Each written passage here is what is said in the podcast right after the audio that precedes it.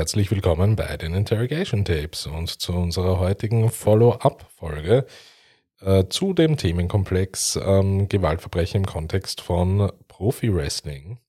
Dies ähm, unter den Faktoren von einerseits Substanzabusus, ähm, Anabolika, Steroide, Schmerzmittel, ähm, andere Rauschgifte, äh, die ähm, in, dieser, in diesem Metier einfach ähm, üblich sind.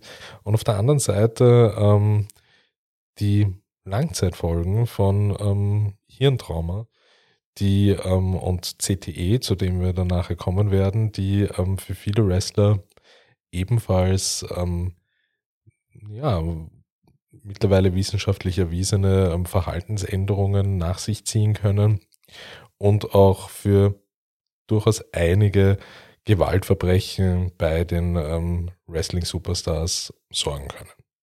Beginnen wollen wir, also wir haben das, ich habe das heute in zwei Themenkomplexe aufgeteilt. Ähm, einmal ähm, geht es eben um die Drogenproblematiken und die Substanzen, ähm, die eben ähm, vor allem in den 90ern und 2000ern ähm, gängig waren. Und auf der anderen Seite wollen wir uns eben um, das, um den Themenkomplex ähm, CTE und Hirntrauma kümmern und darauf eingehen.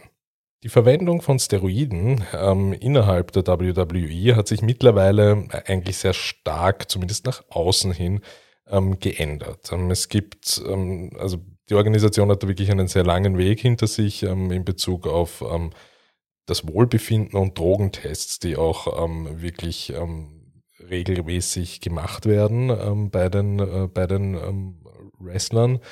Es was das Wohlbefinden betrifft, das, das ist vielleicht für uns jetzt irgendwie sprachlich ein wenig befremdlich, aber auch in Relation zu unserem letzten Fall Chris Benoit, da gab es das nämlich auch schon, gibt es regelmäßige, auf Englisch nennt man das Welfare-Checks.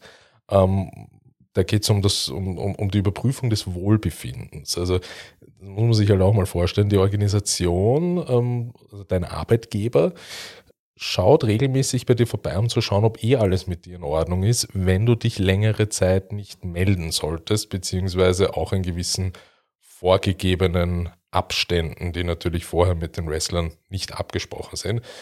Das spricht dann aber eher für einen Arbeitgeber, der potenziell damit rechnet, dass auch was schieflaufen könnte. Das war zur damaligen Zeit, gibt es heute auch noch, aber war zur damaligen Zeit ähm, wirklich sehr, sehr gängig.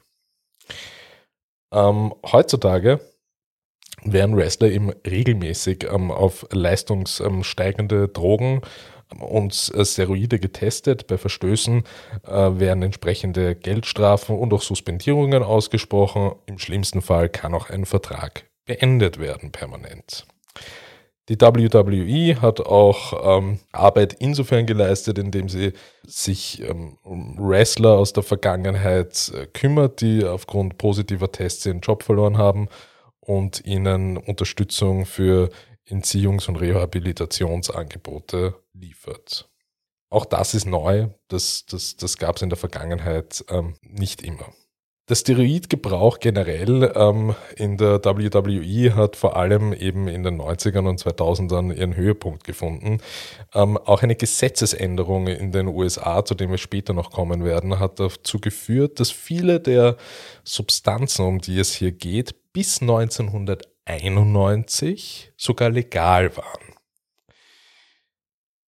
Konkret ähm, wollen wir uns jetzt in diesem Segment ähm, mit diversen Aussagen von ähm, betroffenen ähm, Protagonisten in der WWE auseinandersetzen, die selbst zugegeben haben, ähm, Steroide konsumiert zu haben und beschreiben rückblickend ihre Erfahrungen damit und was das, wie das Business einfach damals war und wie Steroide und, und Substanzabusus einfach normal war und da dazugehört hatte. Ja, dazu haben wir eben, wenn man eben äh, jemanden nach einem umfassenden und rückblickenden Bericht über die Vergangenheit äh, des Drogen- und Steroidkonsums ähm, in der WWE sucht, ähm, dann, dann sollte man jetzt wirklich, äh, ja, wirklich mal genau zuhören, denn es kommen jetzt einige prominente Namen aus der Vergangenheit und auch aus der, ja, nicht Gegenwart, aber nicht zu lange her sind äh, und nehmen äh, eben Stellung dazu, ähm, wie, wie Steroide ihr Leben beeinflusst haben. Beginnen tun wir unter anderem mit einem einleitenden Zitat vom Ultimate Warrior, der äh, mit den Worten unterm Strich gibt es einen Unterschied zwischen Gebrauch und Missbrauch.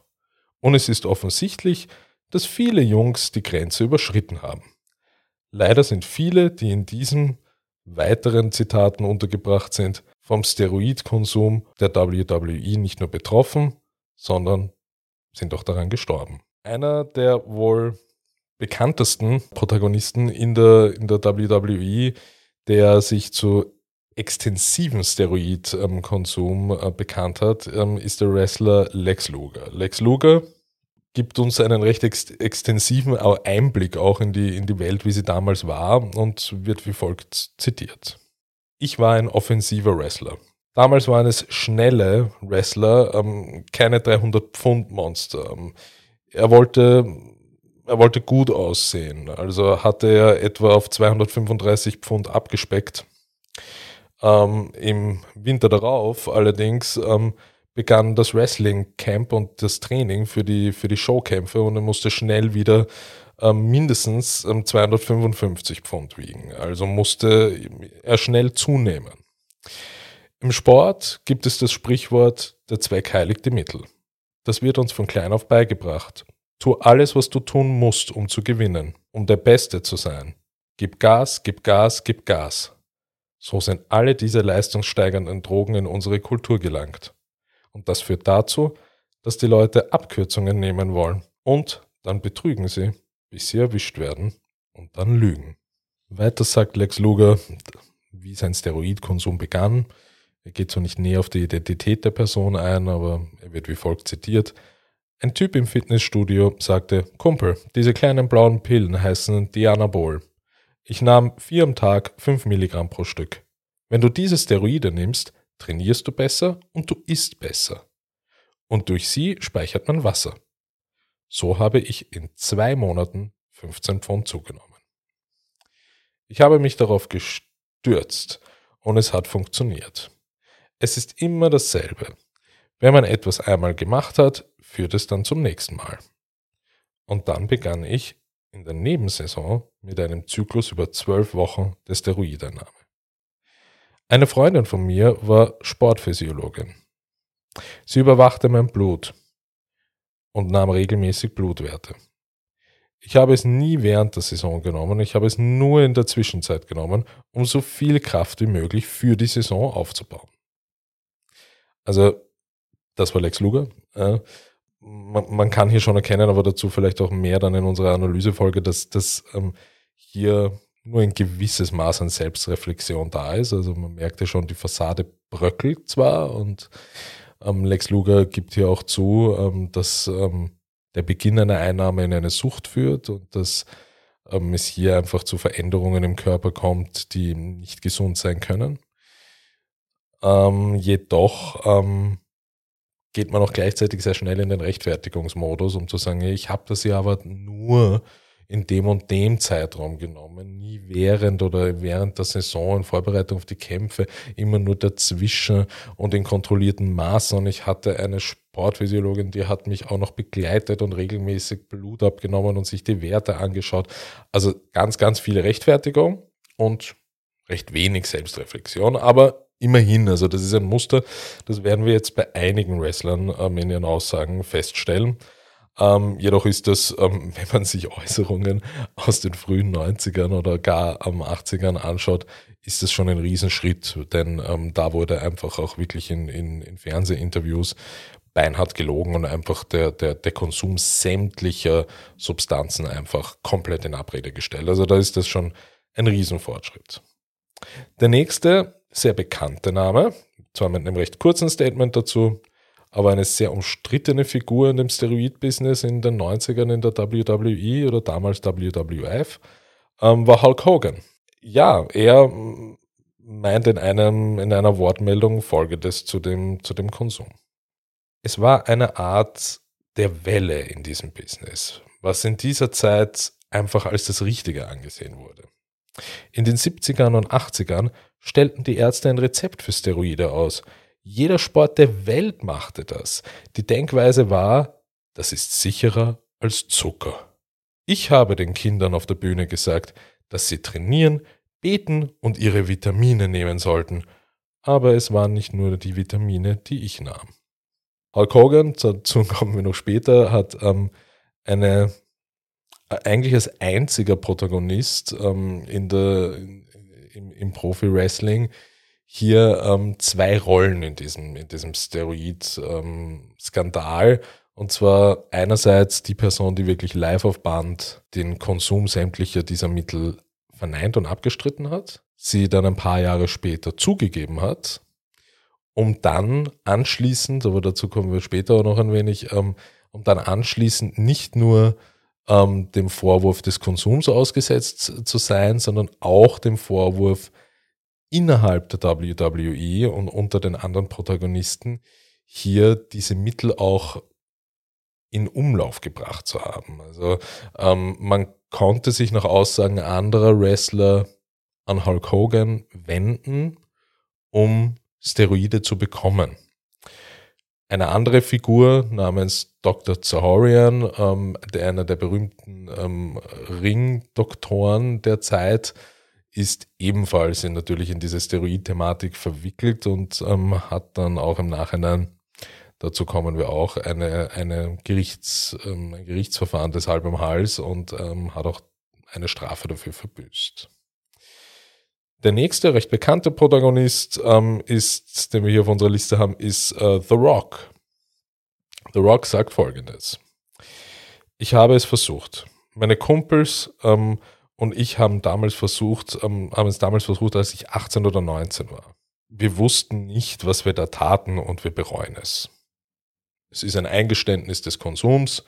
Ja, und, und, und, und mit ein wenig Reue zum Drüberstreuen ähm, recht viel mehr Aussagen zu The Rock, äh, was diese Thematik betrifft, ähm, habe ich in meiner Recherche jetzt nicht gefunden, aber es ist wirklich allgemein bekannt und wie gesagt, er hat es auch zugegeben, dass er Steroide konsumiert hat.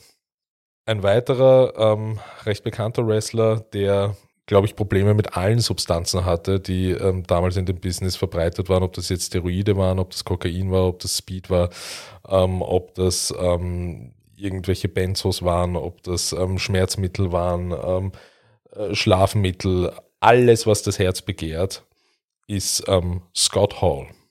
Scott Hall sagt Folgendes. Viele Leute wussten damals nichts von Steroiden. Heutzutage sagen kleine Kinder, oh, der Typ nimmt Steroide, aber damals wusste das noch niemand. Was mich wirklich angespornt hat, war, als ich anfing, die Aufmerksamkeit zu bemerken, die diese Typen von den Frauen bekamen wenn sie durch das Einkaufszentrum liefen, am Parkplatz umherliefen. Ich stand hinter ihnen und die Mädchen flüsterten, hast du den Typen gesehen? Und ich dachte, wow, ich will das. Ja, Scott Hall, ähm, können wir euch auch mal verlinken. Ähm, ähm, eigenes Material und Doku zu Scott Hall. Ähm, ja, das ist eine Figur ähm, im Profi-Wrestling, welche in diverseste Skandale verwickelt war. Es gibt eine sehr, sehr spannende Doku-Reihe im Moment, die auf Weiß läuft, ähm, können wir euch auch verlinken, nennt sich The Dark Side of the Ring, äh, die dunklen Seiten des Rings und ähm, hier wird auf mehrere Schicksale ähm, äh, von Wrestlern eingegangen. Das Ganze ist so eine Mischung aus ähm, reißerischer Doku mit autobiografischen Zügen und ja, mit Einspielern der, der Protagonisten selbst. Und äh, Scott Hall wird hier auch eine Folge gewidmet und er kommt auch immer wieder in Folgen anderer, anderer Wrestler vor als Kommentator. Also Scott Hall auch im, im kriminaltechnischen Sinn ein, ein gerade was ähm, häusliche Gewalt betrifft und was generell Gewalt gegen Frauen betrifft, ein, ein sehr erschreckendes Beispiel eines ähm, Wrestling-Protagonisten, der im Prinzip ähm, hier weit bis in die 2000er Jahre kann man schon fast sagen, sein Unwesen getrieben hat und einfach getan hat, was er wollte und es blieb einfach ähm, ohne Konsequenzen. Ja, dem Kontext, äh, in dem Kontext ist auch seine Aussage zu Steroiden ähm, zu sehen. Also hier von einer Reflexionsfähigkeit zu sprechen, glaube ich, kann man ausschließen. Es geht hier eher ähm, darum, darüber zu reflektieren, äh, was für tolle Effekte und Nebeneffekte in seinem Privatleben ähm, die, die Steroide hatten und was seine Motivation war, sie zu nehmen. Weil bei ihm ähm, sieht man recht schnell oder kann man recht schnell heraushören, dass die Motivation nicht dahingehend war, schnell Muskelmasse aufzubauen, ähm, sondern ähm, ja, dem, dem anderen Geschlecht auch zu gefallen. Jetzt kommen wir noch einmal ähm, zu, ähm, zum Ultimate Warrior, der, ähm, der auch eine Figur ist, die ähm, ja, in seiner aktiven Karriere sehr viel mit Steroiden zu tun hatte, später versucht hat, sich nach seiner Wrestling-Karriere auch politisch äh, zu, zu betätigen. Ähm, im, im, im, rechten Eck, ähm, muss man sagen. Und ähm, ja, schlussendlich an einer sehr früh, ähm, an ich glaube mit 60 etwa gestorben ist an etwas, an einer Todesursache, die sehr viele Wrestler teilen, nämlich schlicht und ergreifend an einem unvorhergesehenen ähm, Herzinfarkt, wo dann meistens in, äh, in, ja, in, in Untersuchungen und in Autopsien nach, äh, nach dem Tod festgestellt wird, oft, dass die Herzen ähm, als Organe von, von, von Wrestlern teilweise das Doppelte an Größe eines normalen Menschen haben. Denn das bringt auch der Steroidmissbrauch äh, und Anabolika natürlich mit sich, dass, dass, ähm, dass Muskeln ähm, einfach schneller wachsen und, und vorhanden sind. Und das hat halt auch ähm, nicht nur auf die, auf die äußerliche Optik äh, einen Effekt, sondern auch ähm, auf einen sehr bedeutenden Muskel, den wir haben, nämlich den Herzmuskel. Das ist einer der Haupttodesursachen für Sportler in diesem Bereich, die, die, die über einen langen Zeitraum hinweg diese Substanzen konsumieren. Der Ultimate Warrior nochmal zum Thema Steroide. Über Steroide zu sprechen ist immer ein Zwiespalt. Sie sind nicht alle schlecht und sie sind nicht alle gut.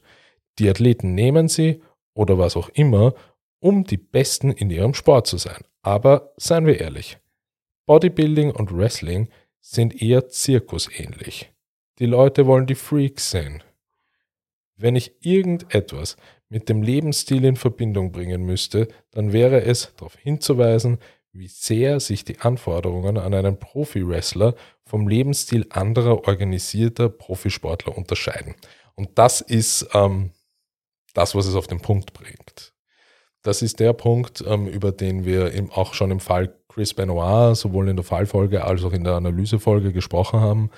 Ähm, der Ultimate Warrior bringt hier noch einmal zum Ausdruck der, die, die massiven Belastungen und Anforderungen, die an einem Profi-Wrestler ähm, von seinem Lebensstil oder der erzwungene Lebensstil, der damit einhergeht, diesen Beruf auszuüben, unterscheidet sich halt wirklich maßgeblich von dem eines Profisportlers, weil eben die Anforderungen an das schauspielerische Talent und der Darstellung des, der, der, der, der Kunstfigur, die man, die man spielt und lebt, ähm, in Kombination mit ähm, Substanzabusus und ähm, nonstop unterwegs sein und körperlich fit sein zu müssen. All diese Faktoren stellen natürlich ähm, eine multiple Belastungs, ähm, ein multiples Belastungsszenario dar, dass man ähm, mit anderen Profisportarten, die definitiv auch kein Zuckerschlecken sind, bitte an dieser Stelle, aber nicht ganz so vergleichbar sind.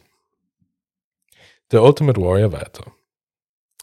Es gibt keine Saison. Man ist das ganze Jahr über aktiv. Wenn ein Teil deines Gimmicks dein Körperbau ist, dein Aussehen, dann erfordert das eine andere Herangehensweise als ein dicker, fetter Kerl, der den ganzen Tag schlafen und Pizza essen kann und sich keine Gedanken über die Planung von Trainingseinheiten oder gutes Essen machen muss. Ja, politisch korrekt war der gute Mann noch nie. Ja. Ähm, das hat man in seinen späteren politischen Aktivitäten auch gemerkt. Äh, der Ultimate Warrior weiters. Ähm, aber eine billige Ausrede ist immer noch eine billige Ausrede. Außerdem, und das ist wahrscheinlich ein wichtiger Faktor, der dazu beiträgt, dass die Leute durcheinander kommen, abgesehen von den Beziehungen, die man zu anderen Talenten hat, mit denen man zusammen sein möchte, reist man im Grunde allein. Und solange, bis man es zum Gebäude schafft, um sein Match zu haben, ist man niemandem Rechenschaft schuldig, was man tut. Und wenn man so viel reist, kann man in die schlechte Angewohnheit verfallen, die Kerze an beiden Enden abzubrennen. Man ist fast jede Nacht an einem anderen, oft lustigen und einzigartigen Ort. Und man kann auch zur Arbeit kommen, als wäre man ständig im Urlaub. Und hey, wir alle sparen im Urlaub an Schlaf, Erholung und gesunder Lebensweise. Es ist nicht in die Gewohnheit zu verfallen, Stimulantien und Schmerzmittel zu missbrauchen, um den Mangel an Energie zu überdecken. Es ist nicht so sehr der Lebensstil an sich, sondern die Art und Weise, wie die Jungs diesen Lebensstil misshandeln und missbrauchen. Als ich bei der WCW war, flogen die Jungs auf die Bahamas, um sich untersuchen zu lassen, um eine Gesetzeslücke zu schließen, die es ihnen erlaubte, Steroide zu bekommen und bekamen dann einen ganzen Jahresvorrat per FedExpress zugeschickt. Alles unter dem Deckmantel Anti-Aging. Ja, also hier sehr ausführliche, sehr ausführliche Stellungnahme vom Ultimate Warrior, der halt, ähm, ja, können wir euch auch die, ich verlinke euch am besten hier auch die Episode von The Dark Side of the Ring zum Ultimate Warrior. Ähm, vielleicht haben ihn einige, die damals Wrestling-Fans waren, noch im Kopf. Also das war eine Zeit lang gemeinsam mit Hulk Hogan wirklich so einer der, der Top-Wrestler in den Storylines. Ja, eine, eine, auch eine sehr umstrittene Figur, vor allem eben in seinem politischen und gesellschaftlichen Wirken nach seiner aktiven Zeit. Den nächsten Kandidaten auf unserer Liste, ähm, der noch einmal explizit nicht jetzt so sehr zu den Steroiden, sondern eben zu diesem vom Ultimate Warrior schon angesprochenen Lebensstil ähm, Stellung nimmt, der auch dazu zu diesem Substanzabusus natürlich beigetragen hat, ähm, ist der nächste Roddy Roddy Piper. Er sagt folgendes: ähm, Für die Wrestler ist es heute ein wenig anders. Aber bei dem Zeitplan, den ich einhalten musste, wusste man nicht, wer man war. 1991 hatte ich eine Nachmittagsshow in Manchester in England und eine Abendshow im selben Gebäude. Dann bin ich in ein Flugzeug von Manchester nach Heathrow in London geflogen und hatte in Heathrow meine Show. Danach bin ich wieder in ein Flugzeug gestiegen nach Connecticut, nach Amerika. Dort habe ich fünf Stunden lang Voice-Overs fürs Fernsehen gemacht. Dann stieg ich wieder in ein Flugzeug nach Alaska, hatte dort ein Match, flog zurück bis nach Seattle und mietete mir dann ein Auto und fuhr 160 Kilometer nach Hause.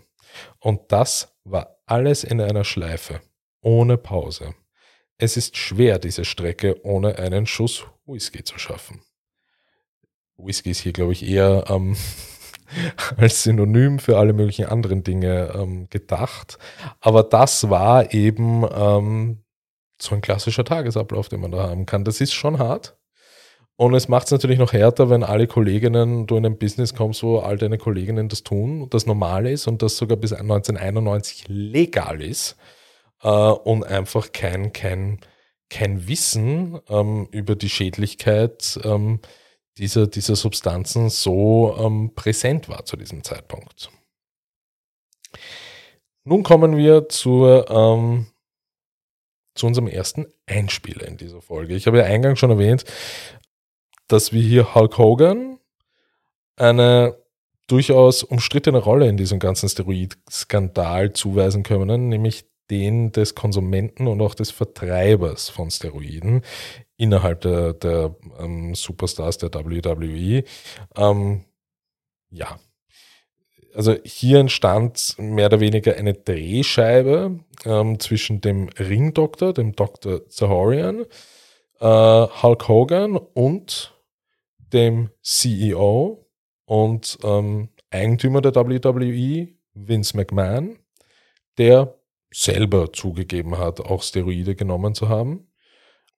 Und es gibt einen Wrestler, der sogar auf dem Klagsweg, zwar zivilgerichtlich, eine Entschädigungssumme von 800.000 Dollar ähm, schon von Vince McMahon erstritten hat, ähm, der, der eben zu dieser Rolle ein wenig, in einem, vielleicht ein wenig kryptisch, aber ähm, Stellung nimmt zu Hulk Hogans Position als, ja, wie soll man es sagen, ein wenig als Steroid-Drehscheibe. Denn wir hatten hier die Situation, dass ähm, die Steroide beschafft wurden durch einen Arzt.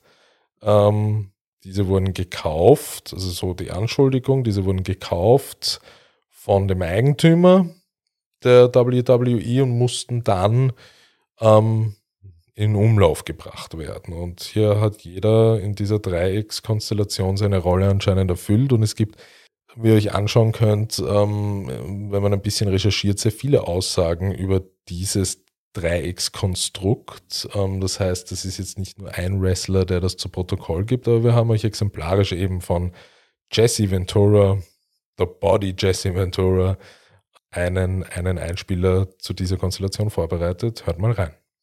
Uh, stories. What, what, is, what are your Well, we never knew the long-term effects of them, but there sure has been a generation of guys that are dead. Right? The generation right after me. I never took much. I, I used to only take, I'd take one cycle of testosterone a year, and that's in your body already. You're just giving yourself an overabundance, and then at the end, you give yourself a shot of gonadotropin because your body's a natural check and balance. And if you're getting an outside source of testosterone, your body will start to cease to produce its own. So you need the gonadotropin to kick your body back in when you go off again. And I only did one cc every week. That ain't nothing. I took. That's why today I'm still healthy Right. because I never, I never abused. I never took orals. None of that stuff. Most guys were on orals all the time, and then they'd take the shots. Was Right. when they were. They'd say, "Well, yeah, now I'm on." In the '80s, how big was drug use among the boys in the dressing rooms? Huge. We've done interviews with pretty much everybody, and Piper was telling us about you know uppers to you know stay up, downers to go to sleep, and I never had to do that. I never had to do that. I never took no pills like that at all, uppers and downers and all that. No, pain I pills, never did somas, and all that stuff. No, I never did any of that. Right. Okay, but you saw it was prevalent back in the day in the Well, 80s. they obviously. they threw the doc in jail. right. Sorry. I don't have to talk about it. They threw. I want to know how did Hogan get out of testifying in that? That's what I'd like to know. How did he get out of having to testify in that? What are your thoughts on that that trial? I don't know. I, I, I just thought the doc was a bit of a scapegoat. He ended up taking the blunt of the of the, the heat for it and went to jail for it. And how what what what were we supposed to believe Hogan didn't take him? Hell, I bought him from Hogan. Hogan dealt him. Wow. He didn't just take him; he dealt him. Because I bought from him. I bought testosterone from Hogan. Ja, auch, auch Jesse ähm, beginnt hier zunächst, ähm, jetzt mal grob zusammengefasst, damit äh, auch zuzugeben, dass er, dass er da, dass er Steroide konsumiert hat, allerdings in einer Dosis, also hier ist wieder die Rechtfertigungsschiene da, in einer minimalen Dosis und in einer Dosis, die, die, die, die lediglich den normalen Muskelaufbau unterstützt, ähm, wie sonst, wie, es vollkommen normal ist und in jeder Sportart üblich war und ist und weiß ich nicht was alles. Ähm, und, und als er dann gezielt auf, auf ja, der, die Person, die das Interview führt, ähm, wir verlinken euch auch die Quelle, als die Person dann versucht, ihn mit den Fragen ein wenig wegzulenken von seinem eigenen Steroidkonsum, sondern wie das generell in der WWE oder WWF damals war, ja, da, da sehr geschickt gemacht. Also man hat dann auch irgendwann genug von der eigenen Rechtfertigungsstrategie und ähm, als er dann von nicht mehr von seiner eigenen Person was erzählen muss, dann öffnet er sich auf einmal. Ja, die Probleme waren riesig, jeder hat das getan in einem Ausmaß von der unfassbar war. Viele sind nicht mehr unter uns und irgendwann kommt er dann zu dem Punkt, wo es dann auch um die Verteilung und um die Verfügbarkeit dieser Steroide geht. Denn bis 1991 waren sie ja legal, danach nicht mehr. Und danach ähm, gab es sie aber trotzdem in Hülle und Fülle. Wie war das möglich? Ähm, ja, und er sagt halt einfach, ja, Hulk Hogan. I bought them from Hulk Hogan. Er hat sie direkt von Hulk Hogan gekauft. Wie Hulk Hogan zu diesen Mitteln kam, das wird zumindest ansatzweise noch ein anschließendes Gerichtsverfahren klären. Dieses Gerichtsverfahren ähm, ist kurz zusammengefasst eigentlich eine, eine ziemliche Farce. Ähm, Vince McMahon und ähm, der dazugehörige ähm, Ringarzt Dr. Zahorian werden in ähm, sechs konkreten Fällen des Steroidmissbrauchs und der illegalen Abgabe von Steroiden angeklagt. Äh, Vince McMahon selbst äh, wird freigesprochen. Ähm, Dr. Sahorian äh, wird zu drei Jahren Gefängnis verurteilt. Ähm, jedoch ähm, hat Vince McMahon keine weiteren Konsequenzen zu erwarten. Er ist hundertprozentig freigesprochen. Ähm, es wurde von seiner Verteidigung anscheinend glaubhaft dargelegt, dass die einzige ähm, Verbindung, die McMahon in irgendeiner Art und Weise mit Dr. Sahorian hatte, ein einziges Gespräch war, wo es äh, Dr. Sahorian seine Besorgnis ähm, bezüglich der, ähm, der, der Wirkungen von Steroiden ähm, mitteilte und dass er sich Sorgen machen würde um die Gesundheit seiner Talente. Äh, dementsprechend ähm, hat er ihn aufgefordert, dies zu unterlassen. Also der ganze Prozess wurde von Vince McMahons Verteidigung so geführt und das hat auch gerade vorher Jesse Ventura ein wenig so durchblicken lassen. Ähm, die Verteidigungsstrategie von Vince war es, ähm, äh, Dr. Sahorian als, äh, als Sündenbock darstellen zu lassen. Ähm, also die, die komplette Schuld auf den Arzt abzuwälzen. Ja, der Arzt hat ähm, Steroide ausgegeben und hat sie beschafft. Ähm, nur tut er das nun mal halt auch auf die Bestellung von irgendjemandem. Und das waren nicht nur die Wrestler an sich selbst, denn die Wrestler geben alle durchgehend zu Protokoll, dass sie nicht einzelne Listen und Bestellungen mit irgendjemandem geführt haben, sondern dass ihnen klar war, wann der Arzt da war. Und dann war es so wie im Candy Shop, man hat sich angestellt und hat sich das geholt, was man wollte. Ja, das war das ähm, Steroid-Segment. Ähm, einmal jetzt äh, bezüglich der WWE und ihren Profi-Wrestlern. Es fragen sich wahrscheinlich schon viele von euch, wo ist das Verbrechen?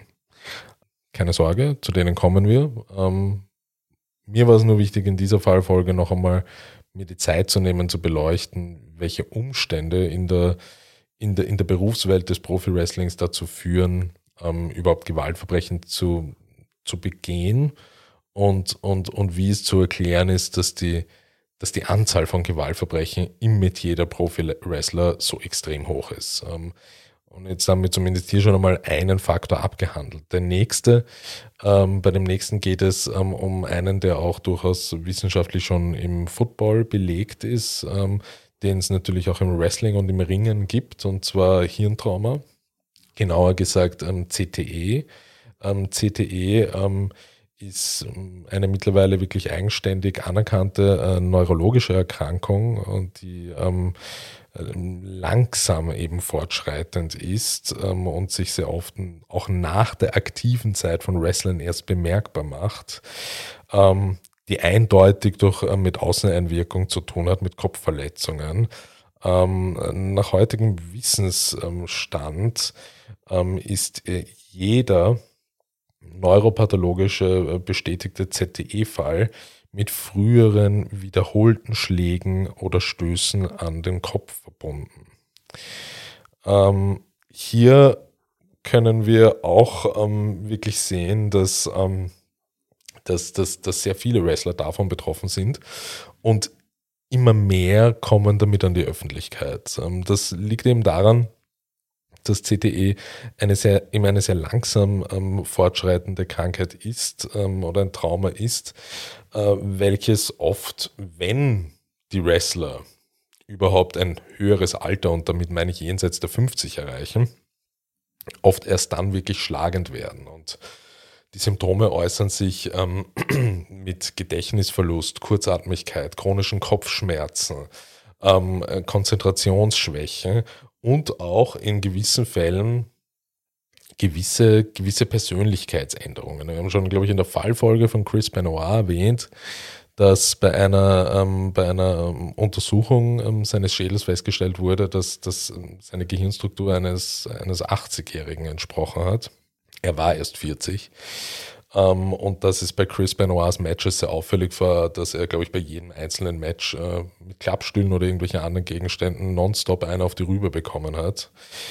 Hier wollen wir exemplarisch auch einmal, was ZDE betrifft, einen Wrestler herausnehmen, der mir besonders ähm, interessant ähm, erschienen, erschienen ist, ähm, und zwar Chris Nowinski, Christopher Nowinski. Und zwar ist das wirklich ein, wirklich ein, ein, ein karri bewundernswertes karrieretechnisches Multitalent. Ähm, Chris Nowinski, ähm, äh, Nowinski ist ähm, selbst Wrestler gewesen, hat einen PhD in Soziologie und ist mittlerweile ähm, CEO der Concussion Legacy Foundation, die sich äh, mit der Behandlung und Betreuung von Personen mit ähm, einsetzt.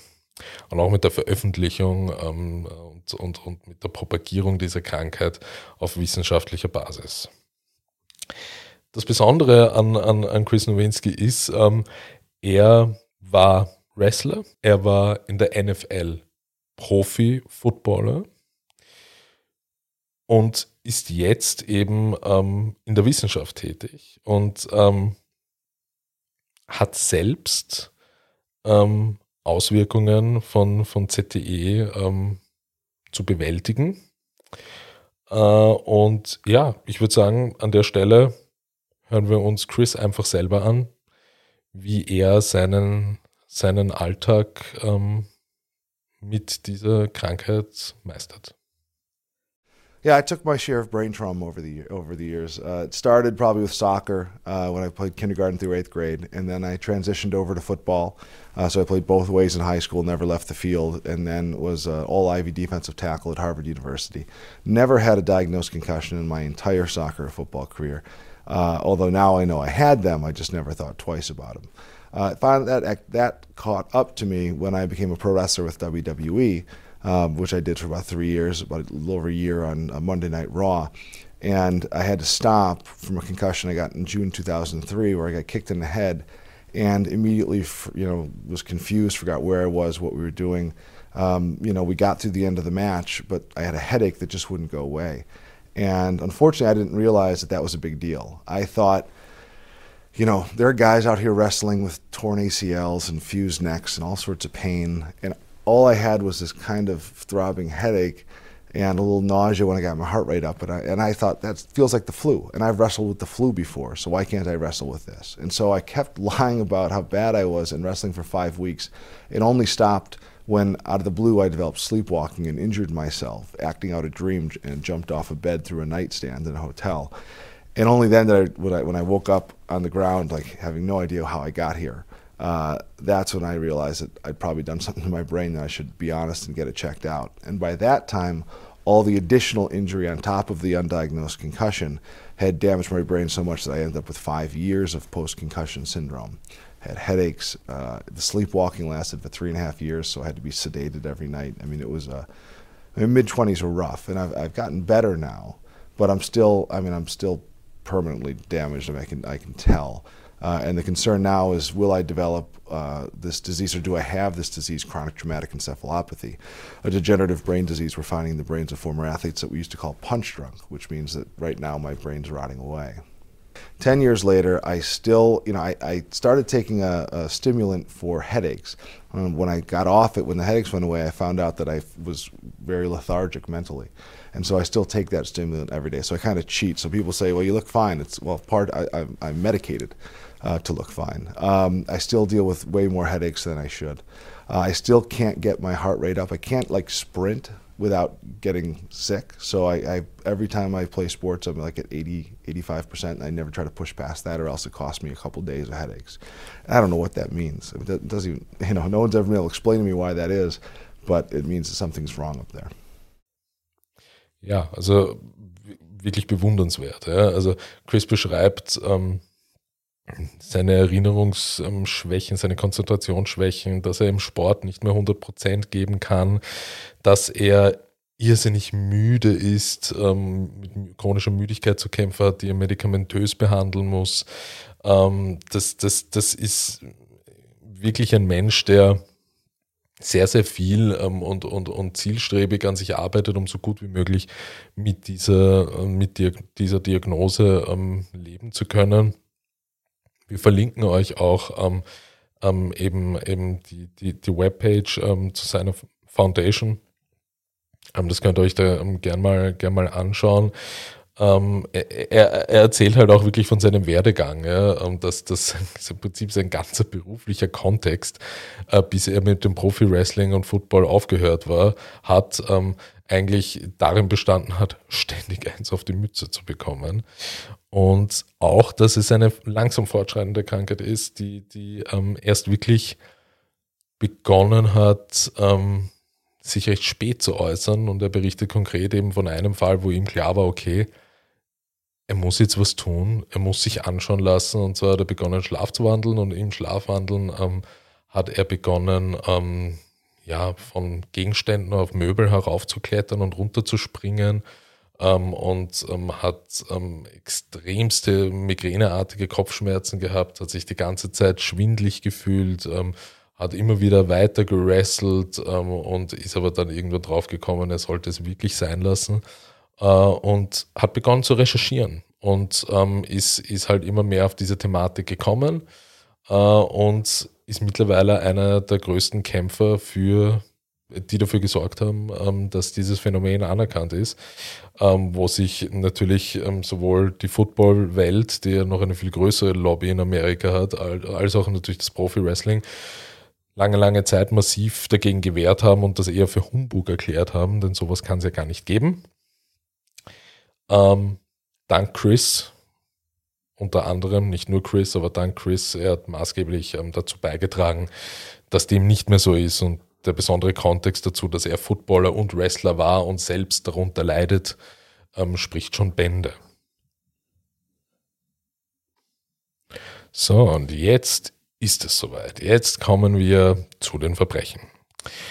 Ähm, exemplarisch zehn Wrestler oder nein, eigentlich neun Wrestler rausgesucht. Ähm, ich kann gleich einmal vorweg spoilern und das soll definitiv nicht verharmlosend sein, aber der Klassiker und das weit der weit verbreitetste ähm, Tatbestand, ähm, der nennt sich häusliche Gewalt gegenüber Frauen. Das ist wirklich ähm, ganz, ganz krass.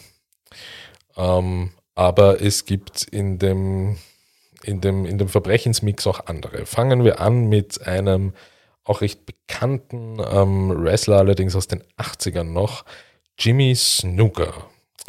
Ähm, Jimmy Snooker ähm, wurde ähm, beschuldigt, äh, 1983 ähm, nicht nur eine, eine, eine, eine, einen Rettungswagen für seine damalige Freundin gerufen zu sagen, sondern er hat zusätzlich behauptet, ähm, er habe seine ähm, Freunde bewusstlos ähm, gefunden in, in deren gemeinsamen Haus, nachdem er von der Arbeit heimkam.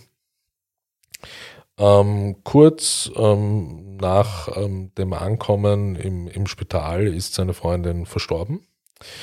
Ähm, die Autopsie bestätigte, dass ähm, seine Freundin Nancy von aufgrund zerebraler ähm, Gewalteinwirkung am Kopf eben gestorben ist und die Autopsie hat zudem ähm, Dutzende Schnitt äh, und Verletzungen und, und Blutergüsse ähm, an ihrem Körper gefunden.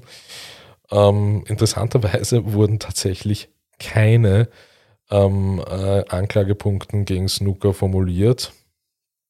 Ähm, es gab lediglich einen zivilrechtlichen äh, Erfolg von Nancy's Eltern, die ähm, eine, einen Prozess gegen äh, den WWE-Wrestler im Jahr 1985 ähm, in Bezug auf ähm, Schmerzensgeld und Schadensersatz ähm, gewonnen haben. Ähm, der, ähm, der nächste Fall ist ähm, DT Porter. Das ist halt wirklich krass, weil hier haben wir häusliche Gewalt, die auch, also die eigentlich zu einem Mord geworden ist, die der Vorsatz, ähm, und das ist ähnlich wie bei Jimmy, äh, Jimmy Snooker, ähm, der Vorsatz, ähm, jemanden zu töten oder einfach nur der Kontrollverlust auf jemanden einzuprügeln und nicht aufhören zu können. Ähm, da, da, da, scheiden sich auch vor Gericht in Amerika, ähm, habe ich bei der Recherche gemerkt, oft, oft die Geister. Da geht es um immer um diese Rauschwut. Ähm, bei Titi Porter, äh, er wurde halt nicht nur des Mordes beschuldigt, sondern auch wirklich verurteilt. Ähm, das ist jetzt gar nicht so lang her. Ähm, 2013 wurde Didi Porter ähm, zum, zum, zum, äh, aufgrund des Mordes an seiner, seiner, äh, seiner Ex-Freundin verurteilt. Äh, Porter hat seine Freundin ähm, erstochen von hinten ähm, in den Hals und in den Torso. Ähm, und er hat das vor mehreren Zeugen gemacht ähm, in einem Apartmentkomplex. Äh, kurz nach den Morden ähm, hat er ähm, die blutige Hand seiner Ex-Freundin ähm, auf Facebook gepostet und hat das dann sogar später als sein Profilfoto verwendet. Ähm, nach einer wilden Verfolgungsjagd wurde Porter verhaftet und sitzt tatsächlich, Gott sei Dank, lebenslänglich hinter Gittern. Er war insgesamt von 2010 bis 2012 bei der WWE ähm, tätig. Der nächste Fall ist Invader. Ähm, Invader ähm, ist wieder so ein Fall, der nie zur Rechenschaft gezogen worden ist für sein, für sein Verbrechen. Ähm, auch ein Wrestler aus den, aus den 80ern, ähm, im Juli 1988 ähm, hat er einen, einen ähm, Kollegen, ähm, Bruiser Brody, ähm, ähm, angeblich wegen einer geschäftlichen Besprechung ähm, in, die, in eine Duschkabine gelockt. dort hat er ihn dann einfach erstochen und liegen gelassen. Der ehemalige der ehemalige ähm, Wrestler ähm, Gonzales ähm, wurde ähm, verhaftet äh, für den Mord, aber ähm, er wurde ähm, tatsächlich freigesprochen aufgrund von Notwehr. Auf die Details des Prozesses bin ich jetzt nicht mehr eingegangen in meiner Recherche. Ich werde euch den Fall aber verlinken, gemeinsam mit allen anderen, die ich hier erzähle. Ja, dann gibt es als nächstes einen sehr bekannten, und zwar Stone Cold Steve Austin. Ähm, für viele, ähm, die damals vielleicht Fans waren oder sind, ein Held. Ähm, aber auch der gute Mann ähm, hat ähm, zwei, zwei Verurteilungen wegen häuslicher Gewalt ähm, am Buckel und hat in beiden Fällen sich geständig gezeigt. Einmal betraf es seine Ehefrau, die ähm, freiwillig in einem Frauenhaus ist, weil sie so viel Angst vor ihm hatte. Und einmal betraf es eine, eine, eine Freundin von ihm, ähm, die auch angibt, er habe sie äh, wirklich über Jahre hinweg regelmäßigst ähm, wirklich bis aufs Übelste verprügelt. Ja, dann haben wir als nächstes Jack Gallagher. Da geht es ähm, auch nicht so lange her, war 2014. Da geht es jetzt ähm, einfach wirklich um sexuelle Nötigung und Belästigung. Ähm, Jack Gallagher soll von einem Fan ähm, verlangt haben, ähm, mit ihm ähm, Sex zu haben und hat angeblich hier auch die Bluse der Dame einfach aufgerissen mitten in einem Lokal. Ähm, die WWE hat nach ähm, dieser Meldung sehr schnell reagiert und ihn sofort entlassen. Ähm, es kam aber in meiner Recherche raus, dass er nie wirklich verurteilt oder angezeigt wurde wegen dem Fall. Dann haben wir Alberto Del Rio, auch recht bekannt.